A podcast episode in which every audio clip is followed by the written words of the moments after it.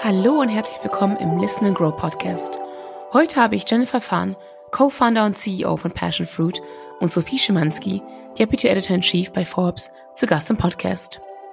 Jen ist im vergangenen Jahr bei den Forbes 30 under 30 im deutschsprachigen Raum ausgezeichnet worden und hat durch ihre Zeit im Venture Capital Bereich reiche Erfahrungen sammeln können, um diesen Weg der erfolgreichen Gründung zu gehen. In ihrer ersten Finanzierungsrunde sammelte sie 3,4 Millionen US-Dollar ein, die größte Finanzierung für ein europäisches Startup in der Creator Economy. Jen ist ebenfalls Gründungsmitglied von Two Hearts, der größten europäischen Tech-Community für Menschen mit Migrationshintergrund. Mein zweiter Gast, Sophie, ist Editor-in-Chief bei der Forbes und bringt reichlich unternehmerische Erfahrungen in verschiedenen Industrien mit. Dies qualifiziert sie natürlich ausgezeichnet dafür, maßgeblich bei der Entscheidungs- und Findungsprozess der inspirierenden Kandidaten der weltrenommierten Forbes 30 unter 30 Liste mitzuwirken. Gemeinsam tauchen wir in dieser Episode in die spannende Welt des Venture Capitalists und auch auf den Weg der Gründung ein. Als Highlight erfahren wir mehr über die, den Hintergrund und den Prozess der Kürung der Forbes 30 under 30 Liste. Wer konkrete Tipps zur Gründung will oder sich bereits auf diesen Weg begeben hat und nun wissen will, wie komme ich auf diese Liste, ähm, hört bis zum Ende zu. Und als kleiner Tipp von mir, wir teasern auch kurz unser aufkommendes Panel an, das im Rahmen der Women's History Month am 15. März stattfindet. Hier haben wir tolle Panelisten, die auch von der Forbes 30 under 30 gekürt wurden, die uns Rede und Antwort stellen.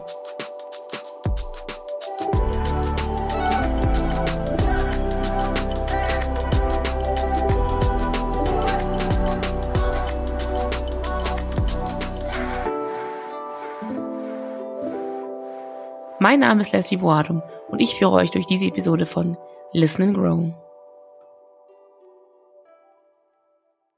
Hallo und herzlich willkommen in unserer heutigen Folge von Listen and Grow. Heute habe ich Jen Fun, Co-Founder und CEO von Passion Fruit und die liebe Sophie Schimanski, Deputy Editor in Chief bei Forbes, zu Gast im Podcast. Ich freue mich schon riesig drauf, im Rahmen dieses aufkommenden Weltfrauentags mit zwei solcher Powerfrauen im Gespräch zu sein. Hallo. Hi, Leslie. Ja, hi, danke für die Einladung und freue mich auf jeden Fall auf das Gespräch jetzt mit euch beiden. Ja, ich freue mich auch riesig drauf. Ich würde sagen, lass uns direkt loslegen. Ähm, die Zuhörerinnen sind schon ganz gespannt. Jen, vielleicht fangen wir mit dir an, ja? Kannst du uns vielleicht kurz und knackig mal erklären, was Passion Fruit ist und wie du diese grandiose Idee gehabt hast? Ähm, ja, genau, gerne. Ähm, vielleicht angefangen mit, wie ich auf die Idee mit Passion Fruit kam. Passion Fruit an sich ist, wir bauen Passion Fruit als Operating System für Creators und damit aber auch der neuen Generation an, an Unternehmen auf. Das ist eigentlich entstanden aus meiner persönlichen Erfahrung. Also ich habe selbst überlegt, also von der VC-Industrie ähm, zu wechseln und Fulltime-Creatorin zu werden, weil ich einen Newsletter gestartet habe, eine Community aufgebaut habe und ich glaube generell ähm, im gesellschaftlichen Wandel wir halt sehen, dass es einfach diese neue Form des selbstbestimmten Arbeitens gibt, ähm, die Sehnsucht nach finanzieller Freiheit und irgendwie auch deiner Leidenschaft nachzugehen. Und ganz, ganz viele Leute, wie gesagt, starten, ich meine, wir sind heute auch in einem Podcast hier. Viele Leute starten einen Podcast, einen Newsletter, YouTube, kreieren Content auf LinkedIn, um einfach ihre Erfahrungen und ja, ihre Erkenntnisse zu teilen. Und mittlerweile ähm, starten Unternehmen, wie gesagt, nicht nur mit Technologie oder Software, sondern tatsächlich mit Content und äh, mit, mit, mit Media. Und da haben wir uns eigentlich dann gefragt, diese Art von, von neuen Kleinstunternehmern, was brauchen die eigentlich an Infrastruktur und Software, um ihr Business zu managen? Und damit sind wir dann eigentlich ja ins Rennen gestartet mit Passion Fruit, quasi eine All-in-One Business Plattform für für Creators und für diese neue Art von Unternehmen. Mhm. Super spannend. Also stimmt auf jeden Fall. Ich bin auch ein sehr starker Creation-Konsument. Ich ähm, kreiere nicht selber Sachen. Ja. Aber das stimmt. Also auch wenn neue Marken oder neue Sachen an, an den Markt kommen, äh, bin ich ja total empfänglich dafür, wenn Leute anfangen, so Teaser zu machen und so weiter. Also auf jeden Fall ein guter Einstiegspunkt für Leute, würde ich sagen. Ja. Cool. Hat sich denn der Fokus überhaupt geändert oder habt ihr jetzt gesagt, durchgehend, wir machen das Gleiche in Passion Fruit? Habt ihr gemerkt mit Leuten, die angefangen haben, wirklich eure Operation System zu nutzen, dass man da ähm, noch weitere Sachen mit reinbeziehen kann? Ja, ich meine letzten Endes, wie man sich das vorstellen kann, Shopify oder HubSpot wurden ja natürlich für so die erste Generation an Unternehmern gebaut und darüber wurden also mit Shopify zum Beispiel vor allem ja E-Commerce-Produkte verkauft und wir beschäftigen uns quasi mit der Frage, wie sieht eigentlich so diese neue Generation an, an Unternehmern aus und die verkaufen halt nicht dann physische E-Commerce-Produkte, sondern eigentlich ja irgendwie digitale Services und digitale Produkte. Und was braucht man da eigentlich als Infrastruktur? Also das ja, hat ganz viel auch natürlich mit ne, Rechnungsstellung, CRM, äh, genau, Invoicing, wie gesagt, und den ganzen Sales eigentlich Prozess dahinter zu tun. Und da, das ist natürlich ein super breites Spektrum. Also deswegen, wir haben dann ein Kernprodukt jetzt aufgebaut, aber da gibt es natürlich ganz, ganz viele verschiedene Arten, in das es sich entwickeln kann, weil es letzten Endes ja quasi so dieses allumfassende, fast ja schon ERP-System für Creators ist. Mhm. Und seht ihr die Creator auch in allen verschiedenen Industrien? Also ich stelle mir jetzt gerade, versuche mir gerade vorzustellen, ähm, ich bin halt ein mega großer Konsument von zum Beispiel so Travel-Sachen, ne? Ja. Was es alles so in der Reisewelt gibt. Und da kann man ja auch sich ja. Reisen erstellen lassen oder einfach so Sachen angucken. Ja. Ist es dann alle für alle Bereiche oder nur für bestimmte Bereiche vorerst? Total äh, und also wir haben total unterschiedliche Industrien, also Creator in unterschiedlichen Industrien unser Fokus vor allem interessanterweise ist halt vor allem wirklich auf diesen B2B oder Business Creatoren, also Leute, die wirklich einen Newsletter haben und den irgendwie an 30.000 finanzinteressierte Leute schicken oder einen Podcast haben zum Thema Business News. Und da sehen wir eigentlich wirklich ein breites Spektrum, weil jeder letzten Endes aus irgendwie seiner oder ihrer eigenen Leidenschaft, Themen, die interessieren, an Anfang einfach ne, Content zu sharen und sagen, hey, das sind irgendwie nachhaltige Unternehmen, die ich cool finde und, und das zum Beispiel dann irgendwie in einem Newsletter oder auf LinkedIn sharen. Und daraus ergibt sich irgendwie ganz, ganz schnell dann halt wirklich ein Business, weil sie dann anfangen irgendwie zu monetarisieren. Und deswegen sehen wir das wirklich, ähm, sehen wir alle möglichen Industrien eigentlich in, in der Hinsicht. Mhm.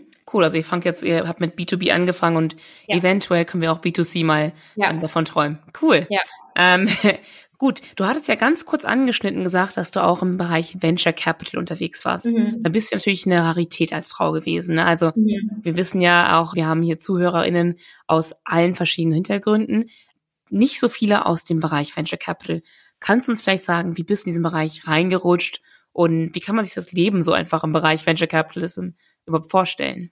Ja, also wie du schon sagst, es ist auf jeden Fall, ich glaube, wenn man die meisten Venture Capital Investoren fragt, wie sie eigentlich in die Industrie gekommen sind, sind die meisten wirklich irgendwie reingerutscht. Das trifft es irgendwie ganz gut. Es ist auf jeden Fall kein typischer oder gradueller Pfad. Bei mir war es tatsächlich getrieben. Ich war in Singapur im Master für ein Praktikum bei Rocket Internet und, und habe dann aber da auch mit das VC-Office für, für Rocket mit aufgebaut.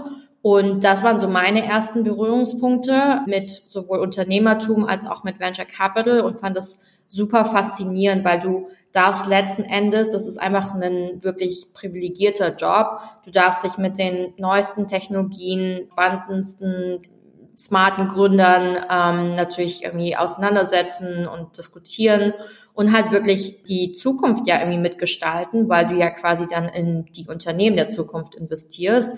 Und das ist schon Wahnsinn. Aber wie du auch sagst, es ist auf jeden Fall eine Industrie, die noch sehr, ja, äh, ich würde sagen, sehr, sehr geprägt ist von Netzwerk natürlich, wo es auch nicht so einfach ist, reinzukommen und deswegen natürlich auch das Thema Diversität da auch eine Rolle spielt. Also ich glaube, ich war ganz, ganz oft im Raum die einzige Frau mit Migrationshintergrund unter 30. Und das macht natürlich aber auch was mit Investments, die man dann letztendlich ja tätigt, weil viele Leute tatsächlich schon auch in Geschäftsmodelle oder in Unternehmen investieren, die natürlich auch irgendwie teilweise einem sehr ähnlich sind als Persona, als Gründer.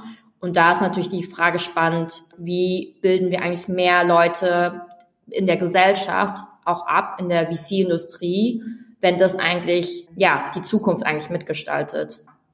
Ja, das ähm, ist auf jeden Fall stimmt, das ist super spannend, weil wie du sagst, wenn man nicht so einen diversen Raum hat, dann ähm, werden auch nicht diverse Meinungen oder ja. Ideen wiedergespiegelt. Ja. Kann ich mir vorstellen, dass es auch super schwer ist, wenn man halt ähm, da reinkommt und nicht so viele Leute sieht, die einem selber ähneln. Und da hat man natürlich auch ein bisschen mehr Respekt oder vielleicht auch Angst vor der ganzen Situation. Ja, ja, genau. Hm. Ähm, würdest du sagen, dass das ähm, aber dir trotzdem geholfen hat, also Nachgang jetzt so rückblickend, wenn du überlegst, mit ähm, Passion Fruit da in diese Richtung zu gehen? Hat es da, ähm, hast du da sehr viel mitnehmen können für? Ja, total. Also ich glaube, was ich mitgenommen habe, ist natürlich irgendwie einerseits wirklich richtig, richtig groß zu denken, weil ähm, Venture Capital letztendlich auch nur in Unternehmen investieren, die halt wirklich ein ja, die, die andere Skaleneffekte haben und, und die irgendwie wirklich groß werden können.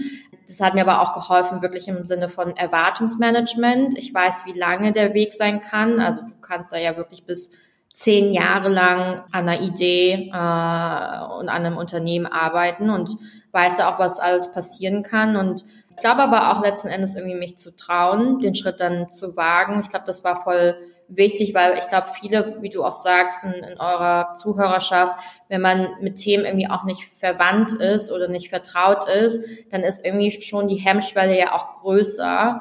Aber wenn einem etwas einfach bekannter ist, dann, dann, dann fällt es einem schon nochmal einfach, ich würde sagen, leichter. Mhm. Ja. Und das Netzwerk ist natürlich wahrscheinlich auch sehr hilfreich dann zu haben. Ja, genau. Ich wundere mich gerade, hast du vielleicht eine Idee? Also wir haben ja, sehen ja, wie du sagst, sehr wenig ähm, Vielfalt da im Bereich Venture Capitalist. Ich glaube, es ist auch ein großes Thema, wenn man auch jetzt mal so ein bisschen weiter rausguckt in ähm, andere Länder, andere Kontinente, dass sie da auch versuchen, viel voranzutreiben. Wie gehst du mit deiner Vorbildfunktion? Du hast ja eine Vorbildfunktion dann damit um, weil du ja schon mal da warst. Wie kannst du damit umgehen? Wie kannst du andere ähm, Frauen oder Leute, die halt nicht so vertreten sind, da wirklich ermutigen, auch mal ranzugehen? Ja, ähm, ich glaube, wie gesagt, also sowohl Venture Capital, aber auch jetzt als Unternehmertum, äh, als Gründerin. Ich glaube, irgendwie letztes Jahr ging ein Prozent an Venture Capital Investments an frauengeführte Startups, was echt krass ist. Also es ändert sich einfach, also sehr langsam oder mhm. kaum. Mhm.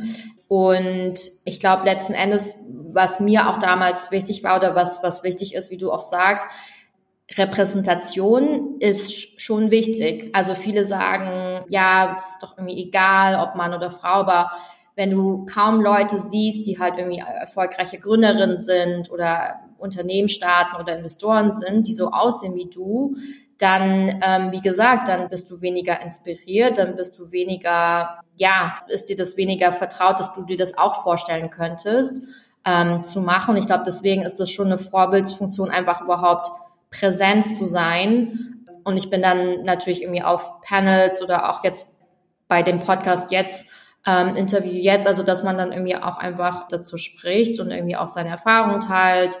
Gebe da auch gerne Tipps weiter an Leute, die, die das, ähm, die entweder Venture Capital oder in die, in die Startup-Gründung gehen möchten. Das ist schon auf jeden Fall mega wichtig und ich glaube, tatsächlich auch, ja, Leute einfach in den Medien zu sehen, wie gesagt, die so aussehen wie man selbst und da, das ist schon natürlich cool, dass es dann irgendwie so Listen gibt wie Forbes 30 Under 30 oder äh, andere Awards oder Listen, die einfach, ich glaube, die, die Leute mehr ähm, ja, in den Spotlight stellen. Ähm, ja. Äh, vielleicht darf ich da kurz mal reingehen. Das ist natürlich auch für uns bei Forbes irgendwie was gewesen, was wir gerne gesehen haben oder was wichtig ist. Und deswegen ist eben auch Jen auf dieser Liste gelandet. Insgesamt ist es natürlich, macht es einen riesen Unterschied und einen großen Einfluss. Im Grunde genommen, das klingt so ein bisschen hochtrabend, aber in welcher Welt und Wirtschaft wir uns bewegen, ja. Also es zieht sich durch die ganze, ich sag mal, Wertschöpfungskette durch. Also es ist auf der einen Seite sind es die Investoren, die finde ich noch nicht weiblich genug sind. Auf der anderen Seite ist es bei Gründungen irgendwie so, dass es da auch immer noch wenig weibliche Gründerinnen gibt. Und wenn es sie gibt, dann haben sie ganz andere Hindernisse eben auf dem Weg zu Kapital. Also es ist irgendwie, ja. es zieht sich irgendwie durch, die, die Katze beißt sich da so ein bisschen in den Schwanz und das aufzubrechen. Das ist so wahnsinnig wertvoll, so wie Jen gesagt hat. Sie war die einzige Frau ganz oft im Raum und das ist immer noch Realität. Ich glaube nicht, dass es ein Grund ist, irgendwie den Kopf in den Sand zu stecken. Und ich glaube, dass da gibt's eben auch viele Leute, die ja genau da dran sind, ja, wie zum Beispiel eben Passion Fruit Und da gucken wir natürlich genauer hin, weil das am Ende die Realwirtschaft verändert und die Innovationskraft einer Gesellschaft und einer Wirtschaft. Wer da eigentlich Geld gibt, wer Geld äh, bekommt und wer eben Teil ist sozusagen von diesem Kreislauf. Und deswegen, das ist natürlich auch ein Grund, warum Gendern quasi auf der Liste gelandet ist. Ne? Das hat die, die Jury bei uns natürlich überzeugt. Ja, ja, du, da, dazu wollen wir gleich äh, sowieso viel mehr hören zu der zu der Jury und wie das Ganze funktioniert. Also ähm, Jen, erstmal an der Stelle, Happy Birthday, ne? Du bist ja heute, hast heute Geburtstag. Danke, dass du noch trotzdem im Podcast gekommen bist zu uns. Du bist ja ausgezeichnet worden von Forbes 30 under 30, ne? Es ist auch eine Auszeichnung, um einfach wirklich zu zeigen, was für kluge Jungunternehmer wir haben, was für Führungskräfte wir haben und die hervorzuheben. Ähm, hat es dir nochmal geholfen, deine Vorbildfunktion nochmal weiter auszuarbeiten und einfach auch andere Türen geöffnet? Ja, ich glaube Vorbildsfunktion auf jeden auf jeden Fall, weil natürlich Forbes in dem Sinne ja auch nochmal eine, eine breitere oder ähm, andere Audience natürlich hat als man irgendwie selbst. Also das auf jeden Fall. Und ich glaube, wie gesagt, das ist ein wichtiger Faktor und ich weiß ja auch selbst, dass sich, wie gesagt, Kompetenz und Diversität nicht ausschließen, weil natürlich da auch viele Gegenargumente mal kommen, dass man ja irgendwie nur nach Performance oder ähm, Kompetenz schauen sollte. Aber das, wie gesagt, das schließt sich ja nicht aus und deswegen finde ich es umso wichtiger, dass man halt guckt, auf wen trifft denn eigentlich beides zu, weil, was ich halt gesagt habe, Representation matters, gerade in der Medienlandschaft. Und ähm, nee, deswegen, das war auf jeden Fall, ähm, hat mich genau sehr gefreut, auf jeden Fall die, die Auszeichnung. Sehr cool. Sophie, vielleicht können wir dich ja mal fragen. Du hast jetzt gerade schon ein bisschen so angedeutet, wie das ist. Kannst du vielleicht ein bisschen erzählen zum Auswahlprozess? Ähm, du bist ja da auch maßgeblich beteiligt natürlich, was da überhaupt wichtig ist, damit Unternehmerinnen auffallen für solche Auszeichnungen. Ja, ganz gerne natürlich. Ich musste nur gerade dran denken, als Jen das gesagt hat, if you can see it, you can be it. Das ist, glaube ich, bei dieser Vorbildfunktion einfach ein Riesenpunkt. Und natürlich dient diese Liste unter anderem auch dazu, einfach zu inspirieren, immer wieder auch den neuen Jahrgang. Das finde ich auch das Spannende an der Liste, also sei es jetzt eben männlich oder weiblich, dass diese Community, die wir da quasi aufgebaut haben, jedes Jahr wirklich auch so rasant wächst. Also äh, zum, zum Hintergrund vielleicht mal die äh, Liste ist in den USA entstanden, also bei Forbes US in 2011 und wir haben es quasi 2016 dann adaptiert für den deutschsprachigen Raum. Und 22, also letztes Jahr hatten wir tatsächlich 1700 Bewerber auf dann am Ende 90 Plätze. Also ähm, da natürlich auch nochmal quasi Gratulation an Jen, weil das ist wirklich ziemlich beeindruckend sozusagen, wenn man da drauf kommt. Der Auswahlprozess ist eine Jury. Das sind einmal zum Beispiel Alumni von den vorherigen Jahren und dann sind es aber eben auch Partner, also wie zum Beispiel eben HubSpot. Also es ist ein Gemeinschaftseffort sozusagen aus der journalistischen Perspektive in einer Vorauswahl sozusagen und dann aber eben auch später aus der Wirtschaft wirklich. Und genau, und das ist eben eine äh, einfach auch eine Community, von der glaube ich auch die Listmaker an sich quasi profitieren, weil sie sich austauschen können und da nochmal eine andere Sichtbarkeit auch bekommen. Genau. Ja, auf jeden Fall. Äh, Gratulation, Jen, noch natürlich, natürlich dazu. Unfassbar. Also ich muss sagen, ich habe jetzt mittlerweile auch ein paar von den ähm, 30 under 30 kennengelernt. Das sind alles sehr, sehr inspirierende Menschen und haben auch unfassbar coole Business-Ideen und einfach mal sich getraut, wie du sagst, Jen, sich einfach mal trauen, es zu machen, weil sie halt sagen, okay, irgendwer muss es ja mal versuchen, irgendwer muss ja mal diese Representation darstellen. Und ich finde es immer schön zu gucken, wer drauf ist und einfach über die Leute mal was zu lernen und äh, was sie gerade machen. Also definitiv äh, eine coole Sache und auch schön, dass wir es im, im deutschen Raum jetzt auch haben. Ja, voll. Und äh, was mir irgendwie so aufgefallen ist, ich glaube, Jen hat das vorhin gesagt, so dieses einfach mal Großdenken auch, ne? Und das finde ich, zieht sich so ein bisschen wie ein roter Faden durch die Liste. Also wie gesagt, jetzt ob, egal ob weiblich oder männlich, aber dieses keine Angst davor haben, groß zu denken und Probleme auch vielleicht anzugehen oder darin Möglichkeiten und Chancen zu sehen und davor eben nicht zurückzuschrecken. Und das finde ich immer unheimlich beeindruckend an den Listmakern. So dieser Pack an irgendwie. Ja, total. Also super cool. Ich weiß, ähm, Jen, du bist eine von den 30 unter 30 und die 90, die überhaupt gekürt wurden im, im Jahre äh, 22. Da gibt's ja noch andere coole Leute, Sophie. Kannst du uns da vielleicht noch was zu erzählen? Weil wir haben ja jetzt Women History Month. Da ist ja ähm, natürlich auch die Frau im Fokus ähm, und die tollen Sachen, die Frauen gemacht haben. Gibt's da noch ein paar, die wir auf dem Schirm haben sollten? Ja, auf jeden Fall. Also ich meine, die, die Liste, und da bemühen wir uns auch, dass die immer sehr ausgewogen ist zwischen den Geschlechtern. Und das klappt bislang eben auch wirklich sehr gut. Aber ich freue mich jetzt halt auf darauf, dass wir eben vielleicht auch die weiblichen Listmaker nochmal extra sozusagen featuren können, weil wir das ja gerade gehört haben. Es gibt da halt nochmal auch zusätzliche Punkte. Ich will es jetzt gar nicht Hindernisse nennen, sondern einfach Punkte, die es zu beachten gibt. Und Deswegen gibt es zum Beispiel, vielleicht aus der Vergangenheit stand drauf Rita Ora, die kennt man wahrscheinlich, die Sängerin. Das war so jemand aus der Vergangenheit oder der Spotify-Gründer Daniel Eck stand auch schon drauf. Aber dann haben wir natürlich auch jetzt aus dem neuen Jahr noch wirklich sehr spannende weibliche auch Listmakerin, die man vielleicht auch nochmal vorstellen kann. Mhm. Sehr cool. Also ich würde sagen, wir verlinken auf jeden Fall in den Show Notes auch die aktuelle Liste. Ne? Damit man da auch nochmal reingucken kann und sich nochmal inspirieren kann. Ich finde es, wie gesagt, immer sehr, sehr cool zu gucken. Und wenn man auch bei den Leuten mal ein bisschen in die Biografie reintaucht oder sich auch mal bei denen meldet, sieht man auch, es ist nicht unbedingt immer ein geradliniger Weg. Das hat ja Jen auch ein bisschen erzählt, ne? Also man kommt irgendwann zu diesem Punkt, wo man einfach größer denkt und offener ist im großen Denken. Man hat auch vielleicht ein paar ähm, Niederlagen hinter sich, aber das, ähm, ich glaube, da wieder aufzustehen und weiterzumachen, das macht die Leute auf der Liste auch wirklich aus. Ich würde sagen, das ist Voraussetzung, um auf die Liste kommen. Die, die, so Probleme überwunden zu haben, Lösungen gefunden zu haben und da wieder eben rausgekommen zu sein. Ich glaube, das ist Voraussetzung. Sehr cool. Ja, wir versuchen ja auch wirklich so viel zu highlighten wie möglich. Wie Sophie schon sagte, ja, wir haben eine ausgewogen, obwohl das wäre noch eine Frage, Sophie, bevor ich da jetzt weitergehe. Ihr habt eine ausgewogene Liste. Seht ihr denn mehr männliche als weibliche Bewerber?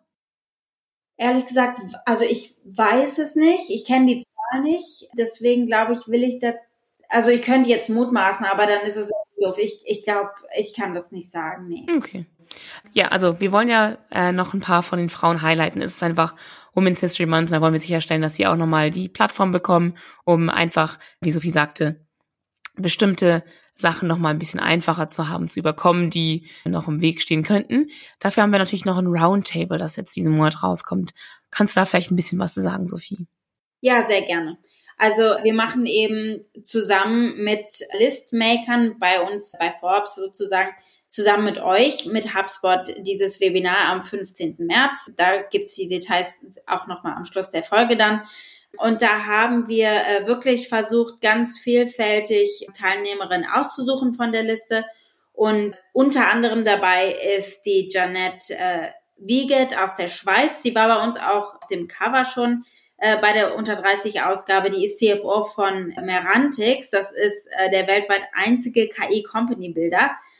Und die hat in Berlin den AI Campus mit aufgebaut. Und das ist sozusagen ein KI Coworking und Innovationshub, der global führende Ventures in verschiedenen Sektoren aufbaut. Und es sind mittlerweile 640 Mitglieder. Also Hub ist genau das richtige Wort sozusagen.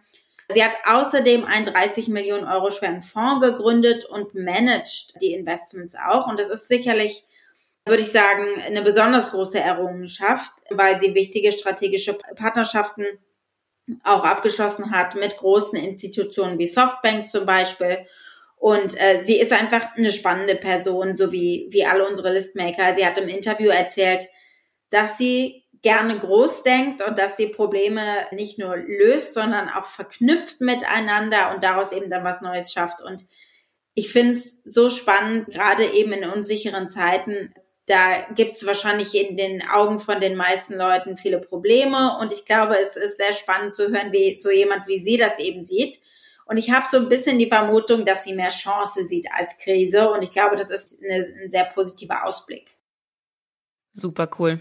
Ja, da haben wir es wieder mit dem Think Big. Gender spiegelt sich immer wieder wieder. Ja, das hat, glaube ich, so Unternehmertum teilweise an. Ja. Genau. Ja, also das wird auf jeden Fall ein spannendes Panel. Da werde ich auch nochmal das Ganze verlinken in den Show Notes. Dann vielleicht nochmal am Ende. Ich frage mal gerne eine Frage einfach für Tipps und Tricks. Jetzt habt ihr schon ein bisschen was verraten. Aber vielleicht kann ich dich zuerst, Jen, fragen. Wie kann man sich am besten vorbereiten, wenn man eine tolle Idee hat und auf der Suche ist nach finanzieller Unterstützung? Was würdest du den Leuten da an die Hand geben? Ähm, ja, ich glaube, was würde ich da Leuten an die Hand geben? Ich glaube, das eine ist halt überhaupt erstmal es zu machen. Ich glaube, da, ähm, da hadern ja auch schon, schon viele oder da, mhm. da stoppt es ja auch schon bei vielen. Also da, da sich auch wirklich zu hinterfragen, warum eigentlich ich und warum aber auch irgendwie auch eigentlich nicht. Und ich glaube, sich auch zu fragen, was, wie haben das andere eigentlich gemacht? Also gerade von Leuten zu lernen, die irgendwie ein, zwei Schritte dir voraus sind und sich da irgendwie Rat einzuholen, wie sind die überhaupt in die VC-Branche gekommen oder wie haben die eigentlich das Unternehmen gestartet, was war da, was war da wichtig. Also ich glaube, davon lerne ich unglaublich viel und bezüglich Finanzierung, ich glaube, sich auch einfach zu fragen, es gibt ja verschiedene Finanzierungswege. Du kannst ja quasi wirklich entweder bootstrappen, das bedeutet wirklich aus deinem eigenen Cashflow dich zu versuchen zu finanzieren. Du kannst ähm, versuchen irgendwie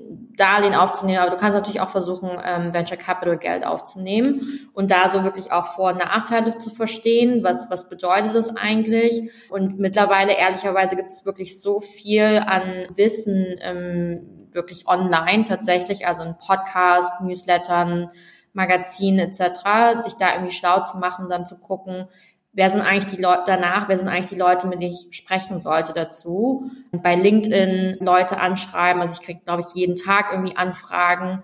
Und ich glaube, das sind eigentlich so Sachen, die man auf jeden Fall schon ja konkret wirklich auch machen kann, wenn man ganz am Anfang ist. Mhm. Sehr cool. Also auf jeden Fall Netzwerk, Netzwerk. Netzwerk ist wichtig, trauen zu fragen, trauen, ja. sich an, äh, auch anzufangen und sich das Wissen nicht versuchen, selber in den Kopf zu klotzen, sondern einfach auch Leute um, um Unterstützung bitten. Ja. Sehr cool. Sophie, vielleicht zu dir noch eine Frage, weil wir jetzt zwei coole Leute hier im Podcast haben. Wie kann man sich das vorstellen? Wie kann man das äh, gewisse äh, Je ne sais quoi herausarbeiten, um der Forbes auch aufzufallen, wenn man sich dann auch beworben hat? Mhm. Also grundsätzlich ist es sicherlich spannend für jeden jungen unternehmerischen Menschen sozusagen. Aber ich glaube, äh, dass es natürlich Punkte gibt, die uns auffallen im Sinne von, ich habe das vorhin schon mal angesprochen, so dieses, dieser Drive, irgendwie Hindernisse zu überwinden und sich davon nicht unterkriegen zu lassen und einfach ein, ein guter Unternehmer zu sein, der halt vor allem natürlich auch einfach viel wagt und gegen Widerstände irgendwie ankämpft und da diesen Biss zeigt, ja, und das, also im Grunde genommen die unternehmerische Qualität im Menschen, wenn man so will. Also Forbes, bei Forbes ist es wichtig, ähm, dass hinter dem Unternehmen äh, eben ein spannender Mensch auch und ein spannender Unternehmer steht sozusagen, das heißt, das ist das, wonach wir gucken. Jetzt vielleicht nicht jemand, der das perfekte, den perfekten Businessplan oder was weiß ich ausgearbeitet hat und übrigens auch nicht immer der, äh, wo alles immer glatt läuft, ja, sondern es, also es geht eben auch um den, ich nenne es mal Struggle oder um das Echte irgendwie und das Unternehmerische und das Wagnis irgendwie, äh, das man in Geschichten sieht bei Unternehmern. Mhm. Cool, also ich würde sagen, jemand, der auf jeden Fall mit Herzblut hinter seinem Unternehmen steckt und das auch wirklich durch seine Geschichte zeigen kann, durch die Arbeit, die sie reingesteckt haben, die Leidenschaft, die sie reingesteckt haben. Quasi das, das wollt ihr sehen. Genau, also Vollblutunternehmer. Mhm. Ja, ich glaube, wir haben auch wirklich viele tolle ZuhörerInnen. Das heißt, ich bin mir sicher, da steckt auch ein gewisses Potenzial hinter für so eine derartige Auszeichnung. Dann würde ich sagen, danke Jen auf jeden Fall fürs Kommen, auch an deinem Geburtstag natürlich nochmal. Danke die Sophie für die ganzen Insights. Wie gesagt, eine spannende Auszeichnung zu bekommen. Jen, super, dass du da ausgezeichnet worden bist. Und Sophie, ich hoffe, dass wir auch mal von einem unserer Zuhörerinnen hören können, dass sie es auch geschafft haben, nachdem sie den Mut gefasst haben, sich auch mal dazu werben, nachdem sie schon den Mut hatten, Unternehmen zu gründen. Ganz sicher. Also ich, wir freuen uns natürlich auch immer auf die äh, neuen Bewerbungen dann und es ist eine, eine tolle Community, von der man dann eben Teil sein kann. Und genau, und deswegen wenn man glaubt, dass man, dass man da gut reinpasst, dann unbedingt einfach probieren. Also ich meine, da sind, ist man dann ja Profi dran als Unternehmer. Einfach mal probieren und einfach mal gucken, ob es funktioniert. Und da kann ich einfach immer nur zu ermutigen und sich vielleicht einfach die, die aktuelle Liste auch angucken und Menschen wie der Jen zuhören und einfach gucken, was sind das für Alumni eigentlich? Was sind da für Menschen drauf? Und ich glaube, das kann durchaus inspirierend sein. Auf jeden Fall. Und für die von uns, die nicht auf die Liste es nicht schaffen oder nicht schaffen wollen, die lassen sich bitte von der Liste inspirieren und gucken, was die Leute für tolle Sachen machen. Genau. super. Dann danke euch beiden auf jeden Fall. Es war ein super spannendes Gespräch. Ähm, habt noch einen schönen Abend. Danke. Danke. Von mir übrigens auch herzlichen Glückwunsch, Jen. Danke.